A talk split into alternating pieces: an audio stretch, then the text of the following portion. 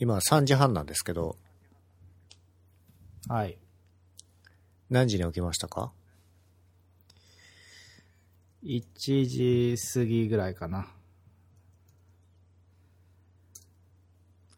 違うんですよ。違うんです。昨日ね、あのー、ネットフリックスの、で、アニメを見てたの。ゲ、ゲート、知ってる？え知らないです。なんか自衛隊が異世界にゲートを通って行っちゃう。で、自衛隊強えみたいな。そういうアニメを見てた。ゲート。ジパング見た？いや、見てないですね。それもた 太平洋戦争の時に自衛隊、海上自衛隊が太平洋戦争にタイムトリップしちゃうっていうアニメ。ちょっと古いアニメ。じゃあ、ちょっとその2つを見ますね。うん、まあ、面白いんじゃないですかね。それを一気見してました。最近ずっと、おおいしんぼ見てません？あー、おいしんぼも見てるね。おいし、おいしんぼをね、そう、友達から勧められて、人生の大切なことはすべておいしんぼから教えてもらったっていう友達がいて、そうかと思い、見始めました。せんちゃん、あれは、せんちゃんも好きなの？私は、あの、小さい頃から見たことがあってですね、うん。あの、単行本全巻あるんですよ。ああ、実家に漫画から、実家に、はい。で、一巻から、その時は何巻目だったかな。実家にいた時はずっと読んでたんで、100巻とかまでは普通に見てたと思いますけど。100巻もあるの？あるある。うん。まあ確かに、ネットフリックスでも、シーズン4まである。で、シーズン1ごとに、3、40はあるからね。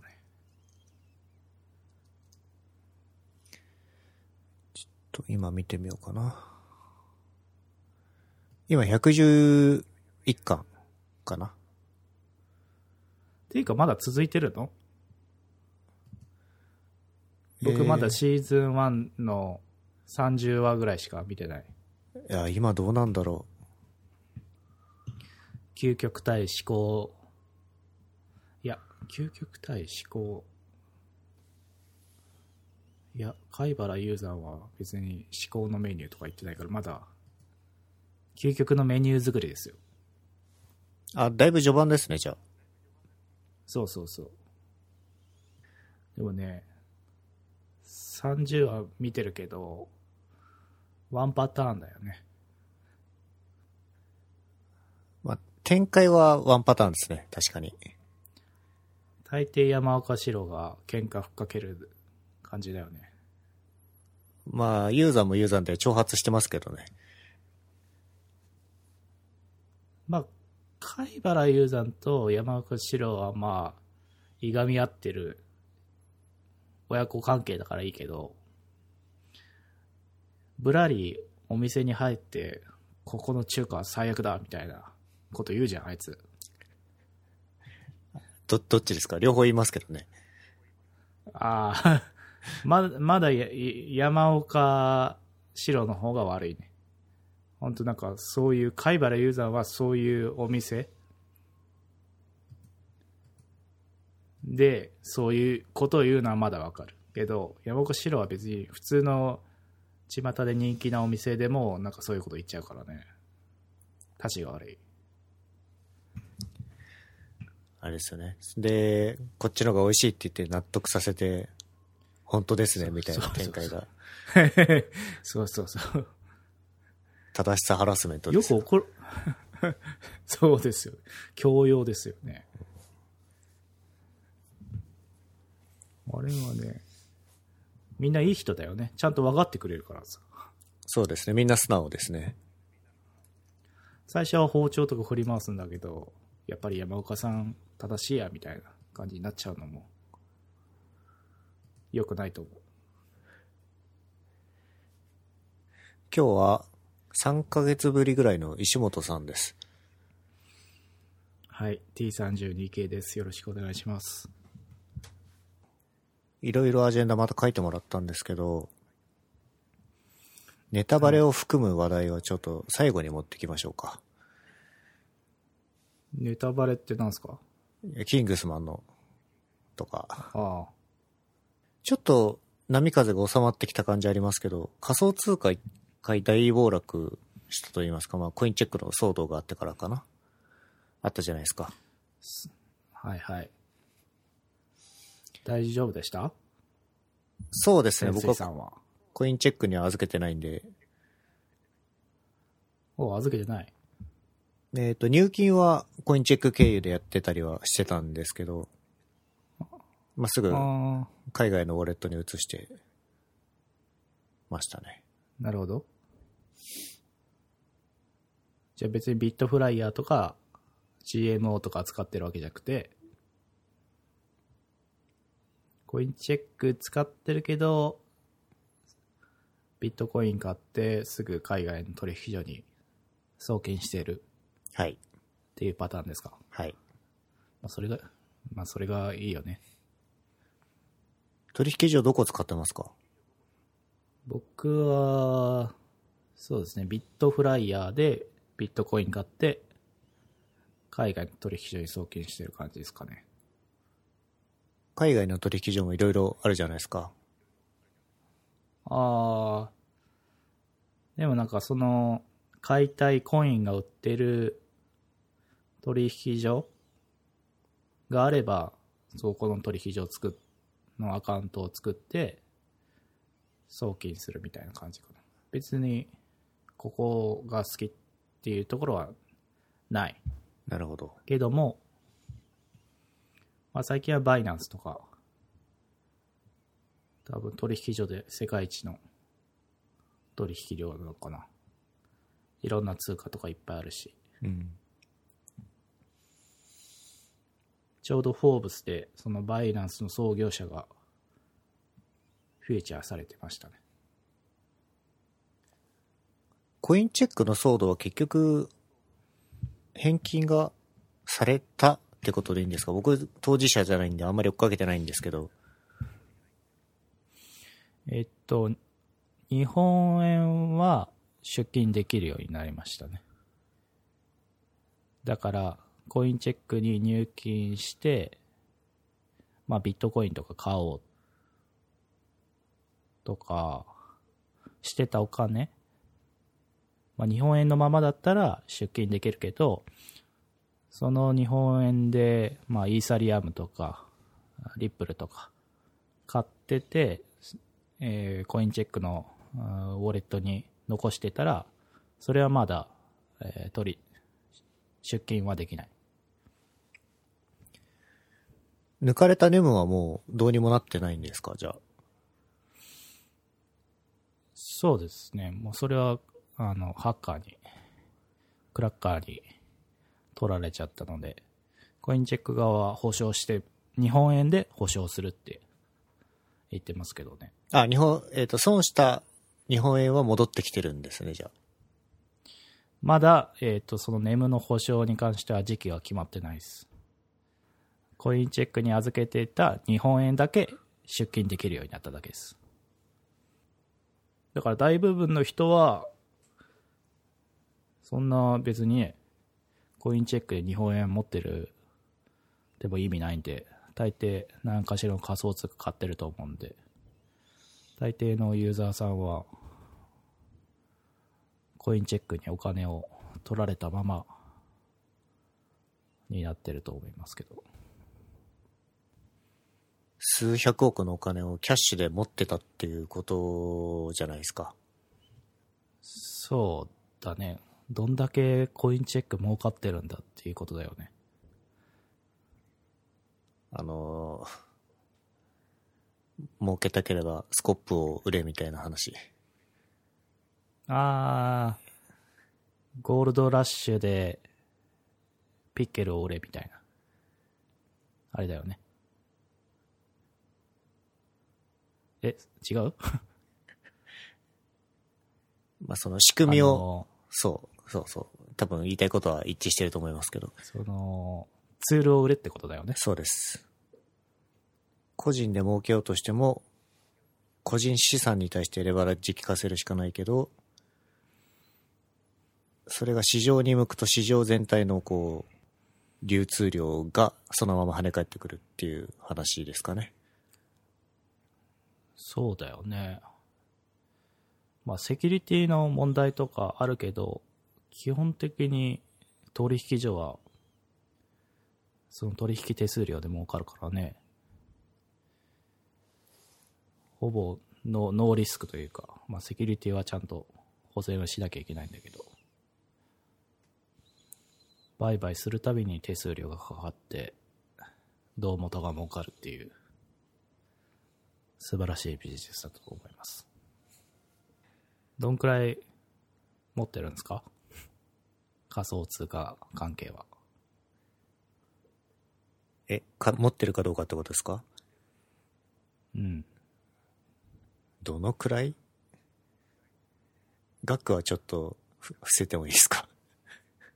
あの、国産車、外車、飛行機、どれが買えるくらいですか？えーっと、投資したお金は中古車ぐらいですかね。はいはい。で、どんくらい儲かってます？と最近見てないんだよな多分タイミング的にマイナスにはなってないと思いますね。まあ、それは、まあ、それで御の字だよね、ほんと。せんちゃんも去年の5月ぐらい、ゴールデンウィークぐらいから本格的にやり始めた人だよね。そうっすね。うん。多分そこから始めた人は、今回の暴落でも始めた時よりかは上がってると思うし。ビットコインが30万ぐらいの時ですね、だから。うん。本当いわゆる出川組という、コインチェックの出川さんの CM を見て始めた人とか、目も当てられないようなパフォーマンスになってると思うけど。とんだとばっちりですよね、出川は。ね芸人としては美味しいとか言われてるけどね。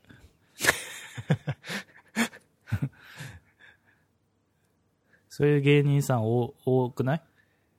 なんか、ネーム持ってましたって。あの、サバンナの、高橋？じゃない方。じゃない方。あの、ブラブラジルの人元気ですか？みたいな、あの人。あの人、クローズアップ現代に出てましたよ。仮想通貨特集で。え損したって言ってますけど。石本さんは、いわゆる今の資産を仮想通貨に変えて、変動に応じて利益得たり損したりみたいなのをしてるだけじゃなくって、ICO みたいなところは結構投資してるんですか？はいはい。そうですね。ちょっと前までは ICO いろいろ探してましたね。でもね、当たり外れとか多いからね。なんかお金だけ集めて、ウェブサイト閉じてトンズラとか、お金集めてみんなでスペイン旅行行ってるとか、そういう玉石混合な ICO が多いですね。そういうニュースになってましたね。うん。正直ね、なんか、まあ ICO ブームもうちょっと一段落した感じがあるけど、やっぱりそういういっぱい広告とか打ってるとこはうさんくさいよね。なんか僕が ICO を見るとこはちゃんと GitHub のアカウントとかあるかどうかとか、で、コミットをちゃんとされてるかどうかとか、そういう技術力があるとこは、とこの ICO は投資してる。かな。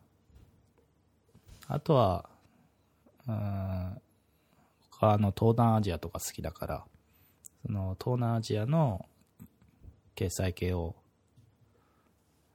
簡単にするとか、そういったプロジェクトに投資したりとか。それはなんかもう別に儲けようとか、そう思ってじゃなくて、普通に発展してくれたらいいなっていう感じで、長期的に見てるけど。例えばその資金調達を公募して、まあ、いろんな人がお金を投資しました。で、バックレたやつとか、さっき話したようにあるわけじゃないですか。そういう時って、投資した側としては泣き寝入りするしかないんですか？なんか保証制度みたいなのは。そうだね。基本、ないよね。要は、あれみたいなもんだよね。あの、クラウドファンディングみたいなもんだから、もうなんか、できませんでしたって言ったら、できませんでしたっていう風になっちゃう。まあこう、日本の中で言うと、詐欺罪に当たったりはしないですかね？ああ、そもそもだから、日本で ICO ってほぼほぼない。まあ、どっかがやってたけど、多分そう、そういうとこでやると、そういう日本の法律が適用されて、犯罪とかになるんだろうけど、大抵は海外でお金集めてやってるんで、本当自己責任としか言いようがない感じかな。なんか合法でまかり通っちゃうのなんか、うん、あれですね、すごい世の中ですね。うん。あそもそも法律がないから、やりたい放題だよね。石本さんが東南アジア行って、うん。T32 系コインを公募して、いっぱい投資が来たらバックれたらいいんじゃないですか？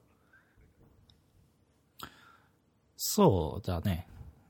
普通にできるね。なんか普通にその独自コイン自体は、そのイーサリアムのイーサリアム上でトークンを発行するっていうこと自体は結構誰でも簡単にできちゃうらしくて。T32 系コイン作って、ちょっとかっこいいウェブサイト作って、広告いっぱい出して、多分できるかもしれない。かっこいいウェブサイトを作るの得意じゃないですか？そうね。だから ICO とかもね、かっこいい、最初の時はね、かっこいいロゴのところに投資するとか、そういう判断基準でやってた。うん、目を引くのも大事なポイントですよね、きっとね。そうそうそう。そういう、ちゃんとデザイナーにお金をかけれるとこ、という意味では、あながち間違ってない。気もする。さっきのちょっと東南アジアで思い出したんですけど、うん。前回、あの、銀平さんが出てくれて、石本浩二にそそのかされたっていう話をしたんですよ。ああ、聞きました、聞きました。そそのかしてはないよね。そ、勝手に、そそのかいちゃった 感ははあるよね。あいつが勝手に来たと。銀平さん、まあ、そういう、31になる前までに、そのワーホリの申請が受理されたらいいんだけど、まあ、銀平さん、その時30歳で、多分2週間前、31を迎える誕生日がもう2、3週間前に迫ってて、そこですぐなんか申請 出してたからね、すごいなと思った。石本さん最初にそのカナダに行ったわけじゃなくて、その前にね、うん。フィリピンで、えー留学して、英語を鍛えて、その後カナダに行きましたよね。そうそうそう。もともと、そう、なんかえ、20代の頃、そういう勉強会、エンジニアの勉強会で出てたら、なんかすごい英語が喋れる。すごい英語が喋るというか、普通になんか外人のがよくさ、行くバーとかで、英語ペラペラ喋ってるエンジニアと出会って、あ、かっこいいなと思って。で、どこ、どこで英語を身につけたんですかって言ったら、ニュージーランドにワーホリ行ってたって。その人は言ってて。で、まあ、ワーホリなら、まあ、バイトしながら、うん語学学校行って、行けるから、そんな普通に、語学留学だけ行くよりかは、まあ、コスパいいよねっていう話で、で、ずっと行きたいなと思ってて。31になる前、手前でようやく実行したって感じですかね。で、そうそう。ワーホリだけ行ってても、その英語は身につかないっていうのを聞いてたんで、そういう日本人同士で集まってたら、日本語しか喋れないから、まあそういうのは良くないから、まず、そういうフィリピン、えーまあ公用語、英語、第二公用語は英語で、なので、まあ、そういうとこで基礎をつけてから、えー本場の、うんとこにワーホリ行った方が、ちゃんと英語を身につけられるよっていうことを聞いたので、そういう風になりました。フィリピンにかれこれ半年ぐらい行ってましたっけ？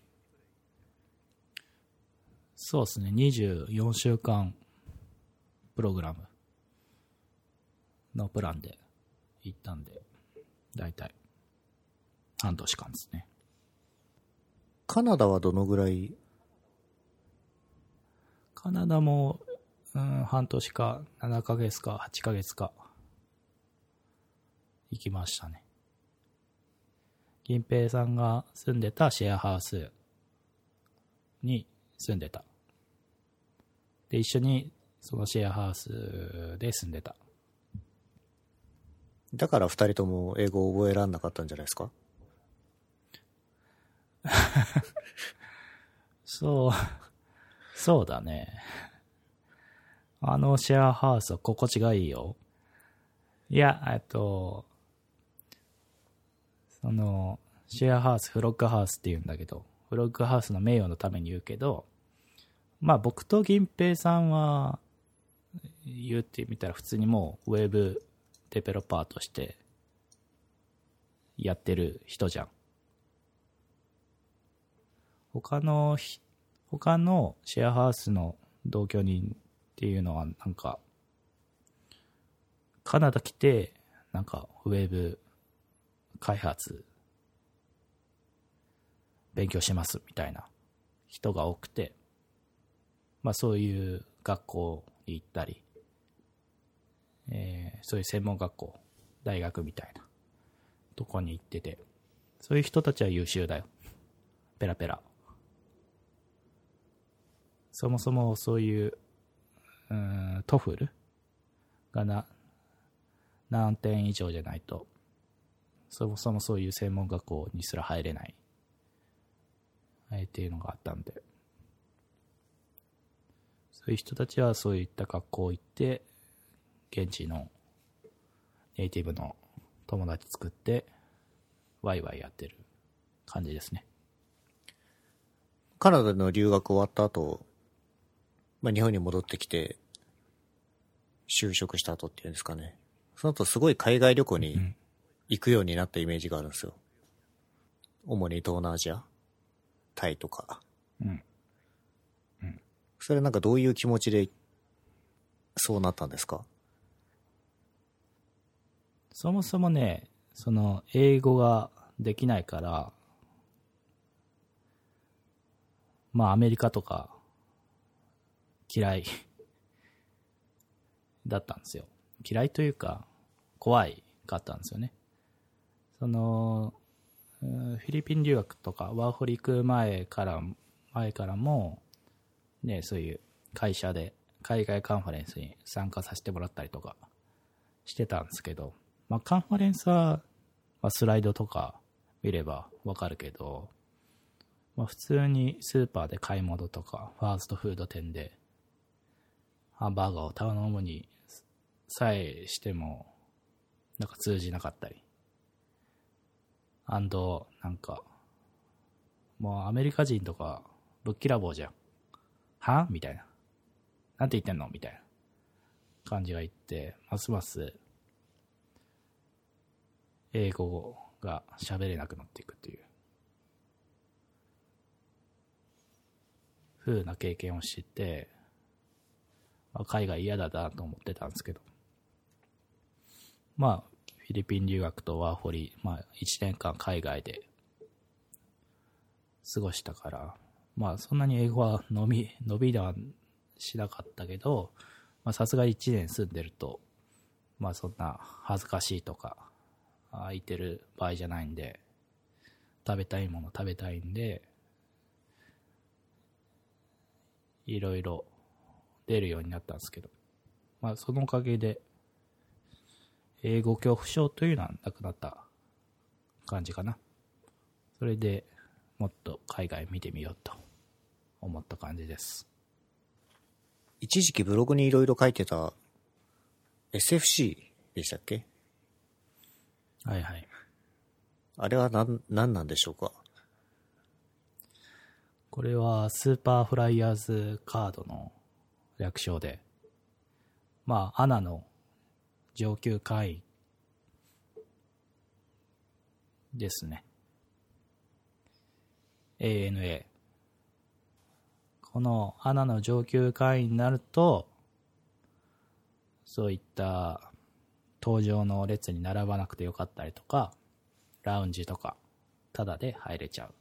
エコノミークラスなのに、ラウンジに入れたりとか、するので、まあ、せっかく旅行するし、それも取っちゃおうという感じですね。SFC は、その中でまた段階があったりはするんですか？うーん、会員のクラスっていう意味？そああ。そもそも、その、 ANA の会員のクラス的に、ブロンズクラス、プラチナクラス、ダイヤモンドクラスっていうのがあって、で、プラチナクラスになると、そのスーパーフライヤーズカードっていうのが取れるのね。う。なるほど。で、そのス、で、そのスーパーフライヤーズカードを取ると、それは、スターアライアンスグループのゴールド会員と同じ、え資格を持つ。スターアライアンスっていうのは、アナが入っている航空連合のグループ名。なので、この SFC を持ってると、そういうアナアナのラウンジだけじゃなくて、そういう同じスターアライアンスの加盟会社のシンガポール航空とか、タイ国際航空のラウンジとかも入れちゃう。うんっていう素晴らしい資格です。空港の普通席でもあってるのは結構暇だったりするんで、そういうところに入れるのは純粋にいいですね。そうそう。本当に、エコノミーでも、本当なら、そういうビジネスクラスとか、ファーストクラスの人しか入れないラウンジとかに入れて、まあ、ご飯食べながら、Wi-Fi があったりして、ギリギリまで待っていけるっていうのがいいと思う。搭乗席は、なんか優遇はないんですか？ビジネスクラスの席に案内されたりとか。えービジネスクラスはないんだけど、プレミアムエコノミー席あるじゃん。ちょっといいエコノミーみたいな。そこが空いてたら、えー自動アップグレードされる。空いてたことあります？それがね、SFC 取って初の海外旅行で、一発目で、プレミアムエコノミーには自動アップグレードになって、ラッキーっていう感感じでした。その問題のその SFC を取得するための条件みたいなのは当然あると思うんですけど、これは何なんですか、はいはい。これは、とりあえずいっぱい飛行機に乗るっていう、いっぱい飛行機で飛ぶっていうのが、条件になっておりまして、アナだと、そういうプレミアムポイントっていうのが、食べないといけなくて、1年間でそのプレミアムポイントが5万プレミアムポイント貯まると、さっき言った、えっ、と、プラチナ会員になれて、えっ、と、SFC を取得する権利が、あ取れるのね。で、このプレミアムポイントは、えっ、と、まあ、マイルベースな、まあ、ポイントで、例えば、そういう、えー羽田から香港、うん、1000マイルとしたら、えっ、と、羽田かマイルで普通、普通正規料金で乗ったら、えー1000プレミアムポイントもらえるっていう感じ。それ1年間でポイントってリセットされちゃうんですか？そうそう。だから1年間のうちに、めっちゃ乗らなきゃいけない。しかもそれを SFC を継続するためにも、来期以降も、いや、一回取れば、ほぼ永久。その、カードの年会費さえ、クレジットカードなんだけど、その年会費さえ払えば、ずっと持っている。あー、なるほど。ちなみに年会費はおいくらですか？その、普通のクレジットカードとゴールドカードとブラックカードがあって、その選べるのね。どのクレジットカードにその SFC のあれを付帯するかで。で、な一番安い普通のクレジットカードだったら5000円で、5000円ぐらいかな。あーで、付けられるので。まあ年会費5000円で払い続ければ、ずっと上級会員のままっていうの。年に複数回海外旅行する人ならなんかお得に見えますね、それは。そうそうそう。普通に、その、アナのラウンジとかだと、3000円かな？が5000円かな？その、お金、払えば入れるので、多分普通に、一回海外旅行して、羽田でラウンジ入って、で、どっか旅行先の現地でラウンジ入れば、全然、それ一回で元が取れる。もう、しかもね、たまにプレミアムエコノミーに座れるんだったら全然いいような気がしてきました。でしょう。うん。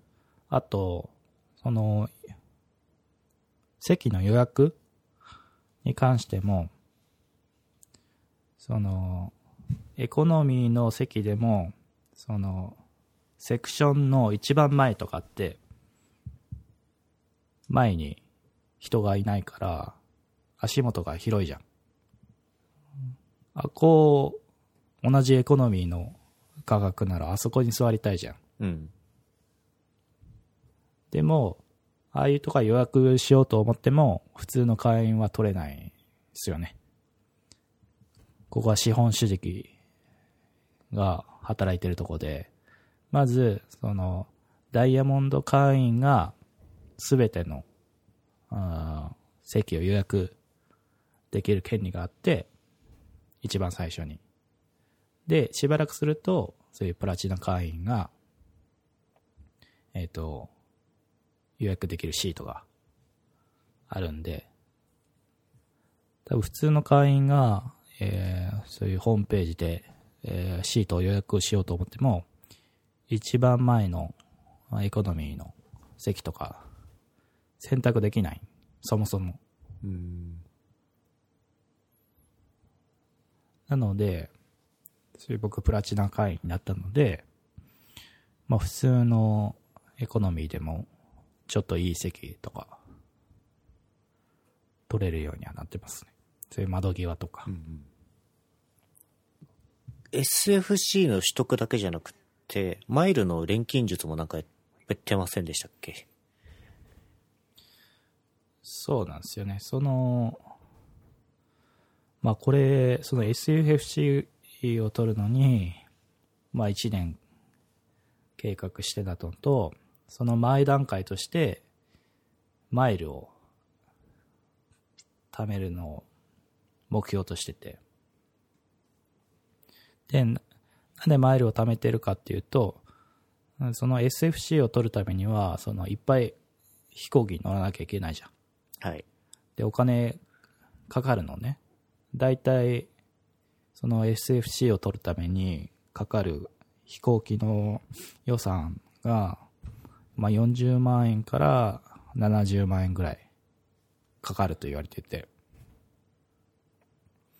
で、まあ普通にマイルを貯めて、そのマイルをアナのスカイコインっていう、まあ、1スカイコイン1円なんだけど、そのポイントに変えて、その、航空券代を割り引くためにマイルが必要だった。なんで僕、総額だいたい50何万ぐらい、えーその SFC を取るために飛行機代に使ったんだけど、でもマイル、えーをまあ、十何万マイルとか持ってて、それをスカイコインに変えることによって、えーっと、実質負担額は20万円くらいで SFC を取得できるようになった感じですね。じゃあ最後、キングスマンの話しますか。こっからネタバレ入るんで、見てない人は、止めていただけると、はい、いいと思います。キングスマンってまだ上映してる？してるか。ゴールデンサークル、どうだろう？そう、先日、私と、石本さんと、谷さんで、キングスマンのゴールデンサークルを見に行きましたね。せんちゃん、キングスマン知らなかったよね。そう、僕は行こうって言われた時に知らなくって、じゃあ前作から見た方がいいっていうふうに言われて、アマゾンのプライムにあったんでそれ見たんですよね。しかも安かった気がする。で、うん。あれが最初の作品なんですよね、多分キングスマンシリーズの。そうそうそう。なんかあれは本当衝撃的だったよね。あ、すげえ面白いと思って。すごい面白いと思う、あれは。で、僕はそのキングスマン見てたから、2が出るということで、じゃあ見たいなと思ってみんな誘ったんだけどね。どうでしたか？?2 は。えっと、面白かったとは思うんですけど、前作ほどの衝撃がなかったかもしれないですね。で、何個かね何個か違和感を感じてるところがあってですね。これもうこっから本当にネタバレなんでご注意ください。えっと、まず、まずですよ。ロキシーがい最初生きてたのは良かったんですけど、結構序盤でいなくなっちゃうじゃないですか。はい。あの、エージェントのちょい役のロキシーですロキシーさん。僕、すごい可愛いなって前作見ながら思ってたんですけど、あのロ可愛いと思います。ロキシーをすぐいなくさせちゃう割には、王女がまた大活躍してて、今作で。前作でね、助けてヒーロー的になったくだりありましたけど、ロキシー生かしてほしかったですね。っていうか、王女がそんなに可愛いと思ってないんで、僕が。それな。それな。なんか、役柄的に反対にした方がいいよいいよね、あれ。絶対。うんだから、ロキシーナがお王女っぽい。顔は間違いなくそうですね。なぜ王女が生きて、ロキシーがダメになっちゃうのが分からなかった。そうね、そう、そこがちょっと、あーっと思ったのと、えーっと、今回その、キングスマンっていう団体ともう一つ団体があって、そっちに、違うな、キングスマンのチームが、なんですか、こう、は破壊されてしまうというか、うんうん。で、その、違う団体を頼るんですよね。主人公が。うんうん。で、そこで、仲間になったウイスキーっていう人と、まあ、前作でその師匠的なポジションだったコリン・ファースの、あ、やべえ、役柄が出てこないけど、これもう出てこない。で一緒に行動してて、で、その、コリン・ファースのやってた役が、記憶、あれですよね、前作で殺されたと見せかけて、そのすごい技術によって生き返ったみたいな話があったんだけど、結局、うん脳に損傷があるせいで記憶喪失だったんですよね。うん。で、記憶を取り戻して、一緒に頑張るんだけども、その、新しく頼った団体の中の一人が、敵だ敵だと言い出して、途中から。うんで、最終的にもそれが、当たりなんですけど、なんでそれが敵だと気づけたのかが、不自然だったっていうか、だよね。あれ、まあ、効果的には、あれ？本当に、コリン・ファース、土地狂ったんじゃないか、みたいな、風に、思わせる点では、良かったけど、あ、でも、その、どこで分かったかっていう、伏線回収してないからね。なんかね、雪山でいきなり、あいつは危険だみたいな言い出して、とかとか、そういう違和感ありましたね。あと他にも何個かあったような気がするんですけど、まあ、そもそもね、そのコリン・ファース、頭ぶち抜かれてるからね、あれで、やっぱ生きてましたっていうのは、そ、マジかっていう、そこの点もあまり、でしたね、僕はあ。の、超技術によってね、ジェルによって。そうそう。普通ね、なんか、生きてるか死んでるかっていうの、そのぼやかせるのに、一作目本当に頭打ち抜かれてるからさ、絶対生きてないだろうと思ってたけど、でもね、普通に、キングスマンの CM、公開の CM とかでコリン・ファース出てて、あ、生きてるんか、みたいな。それもちょっと、あんましな感じですね。ストーリー的にはね、面白いというか、良かったと思うんですけどね。そうそうそう。あの、俳優さんもね、その、ウイスキーの俳優さんはい。あれ僕あのネ、ネットフリックスで、ナルコスってのは好きなんだけど、コロンビアの麻薬王の話なんだけど、そこで出てくる麻薬捜査官の役も演じてて、すごいいい俳優さんで、普通にシーズン1、シーズン2、シーズン3ずっと出てる人で、よかったら見てあげてください。わかりました。ああ、思い出した。あと、エルトン・ジョンがなんか、ああ、不自然というか、そうだよね。そんな、エルトン・ジョン、そうね。僕、僕そんなエルトン・ジョン聞かないから、エルトン・ジョンが本物のエルトン・ジョンか最初わかんなくて、なんか笑っていいものかどうかわからなかったっていうところはあるよね。いや、ちょっと出てくるならわかるんですけど、割と引っ張るじゃないですか。ストーリー的にも。だよねうんまあなんかイギリスとかだったらバカ受けだったんじゃないですか、ああ、ね。そうかもしれないですね。だ僕らで言ったら、北島三郎演歌歌手は、なるほどああ。いう、ああいう、あんな感じではっちゃけてたら、そりゃバカ受けすると思うけど。ああ、ロキシー思い出した。ソフィー・クックソンか。そもそも、キングス、待って、イギイギリス映画？いや、ハリウッド。でもなんかイギリスの、ヨーロッパ系の俳優さん多いよね。えーっと、コリン・ファーストコリン・ファースもソフィー・クックソンも多分イギリスですね。なんか主役の人、人もなんか全然知らない人だしね。うん。なんか、イケメンですけどね。でもスーツ似合ってなくね？なんか若いあん、あんちゃんな感じだから、なんか、スカジャンみたいなのとか、アディダスのジャージとかの方が似合ってる感じがしちゃう。前作のイメージは確かにそうですけど。うん。かわいい。ソフィー・クックソンかわいい。可愛いですよね。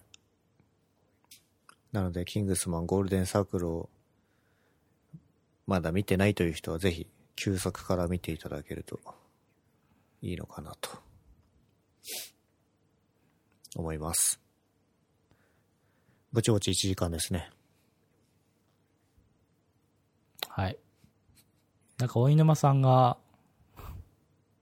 最近読んだ本、あげてて、いいなと思ったので、僕もあげていいですか？はい。最近読んだ本なんですけど、人生にゆとりを生み出す知の整理術、整理術っていうの本を読みました。これはですね、あの、PHA って書いて、ファさん。ずっと僕 PHA さんっていう心の中で読んでたけど、あの、ギークハウスとかやってる、なんか、ニートっぽい人なんだけど、その人が書いた本で、で、彼は、京都大学卒業してて、まあ、ニートっていう感じで、なんかすごくめんどくさがり屋なんだけど、なんかうまいこと生きてるというか、必要最小限で生きてる感じがしてて。なんかプログラミングもやってるよね。で、多分普通に頭いい人なんだろうと思って読んでみたんだけど、よかったっすね。これ結構新しいですね。そうそうそう。去年の12月16日発売と書いてありますね。なんか、これが良かったのは、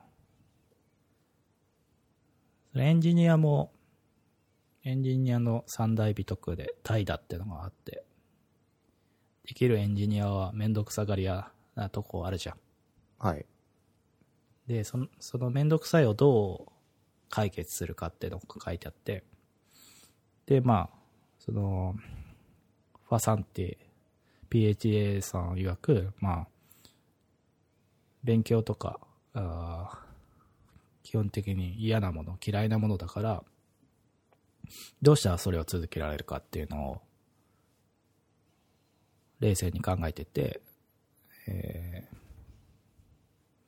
まあそういうゲーム感覚でやるようにしたりとか、そうしなければいけない状況を作ったりとか、そういうふうに問題を解決しようとしているとこが好きだったかな。うん。昔の衣装さんみたいですね。で、そうですね。これをなぜ、えー、あげたかというと、私も最近太ってきまして、ダイエットをしなきゃいけないなと思って、どうしたらダイエットを続けられるかっていうのを考えてて、で、この本を読んだ結果、まあなんかそういう見える化やったことを見える化みたいな。ん。した方がいい。で、なんか、そういうゲーム感覚にする、モチベーションを上げるために、した方がいいって言われて、あ、そうかと思って、僕はあのー普通の1ヶ月の、1ヶ月が全体が見える、あのカレンダー買って、毎日体重計に乗って、体重を記録して、で、ジムとか、夜、サラダだけで、夜サラダだけ食べて、なんかポポテトチップスとか食わなかったら、花丸のシールを貼るっていう、ことをし始めました。で、そういうモチベーションを視覚化する。という点で2週間やってるんですけど、まあ痩せないですね。まあ、2週間ですぐ効果は出ないのかもしれないですけどね。結果に出てなくても、こう、継続はできてるんですか？まあ途中だらけるけども、やっぱりね、シールが貼られてないとか多くなると、焦るね。うん。だからこの、この後も、やっぱちゃんとジム行こうって、思います。うん。なんか GitHub の草とかと同じそうそう。やり方ですよね。で僕、小さい頃、まあ勉強するようになったのがね、なんか自由勉強ノートってのがあって、それは別に宿題とは別に自分で勉強したい分だけ、なんか勉勉強したことを書いていくノートなんだけど、まあ1ページにつき花丸のシールが1個もらえて、で、それが嬉しくて、なんか何十ページもやって、その自由勉強ノートの表紙がもう花丸シールだらけになってる。ってのが、うん。僕のげ原体験として、あれが嬉しかったから、なんかげ勉強するようになったから、花丸シールを Amazon で買ったんですけどね。うん。いや、いいと思いますよ。ちっちゃい。は、ちっちゃい。花丸シールがちっちゃい。カレンダー大きいんですか？カレンダーはまあそこそこうん。大きいんですけど、なんかもっと、もっとジム行ったぜみたいな感覚にするためにはもっと花丸シールを大きくする必要があるなという。これ、その話とすごい似てる話題を何だったっけなって考えてたんですけど、思い出しまして、こちらの記事を見てほしいんですけど、えーあの、猫飯、猫飯の CEO のブログで、はいはいはいこのタスクの可視化と共有で指示を改善するっていう、多分お子さんにどうやったら日々のタスクを効率よくやってもらえるかみたいなことだと思うんですけど、はいはい。なんかホワイトボードにやることを全部書き出してやって、こうゲーム感覚で進めてもらうっていうスタイルがすごい似てるなと思って。こういうのいいよ、ね。これすごいいいなと思いました。できれば、この、マグネット、赤色のマグネットを花丸シールに変えれば、もっと子供は やる気になると思う。別にこれでよくないですか？それは大人の考えだよ。小学生とか、だいぶシール好きだからね。うん。あの、溜まってく感じが多分嬉しいんでしょうね。うん。だこれだとちょっと ToDo アプリっぽいよね。まあでもね、ToDo をダウンした時のエフェクトが超盛り上がるとかあればいいかもしれないね。そういう、そういうウェブサービス。例えばトレロとか、トレロに限らないですけど、簡素ですからね。本当に、そう。ほん、ほんとね、あれはね、良くないよね。そんなことはないと思いますけどね。うんまあ僕にとってはね、ちょっともうちょっとテテンション上げて、終わったぜっていう感が欲しいかもしれない。はい。この後ジムですかね。はい。行きます。行きますと宣言することで、行かなければいけない状況を作る。行きます。では、いってらっしゃいませ。行ってきます、デブ。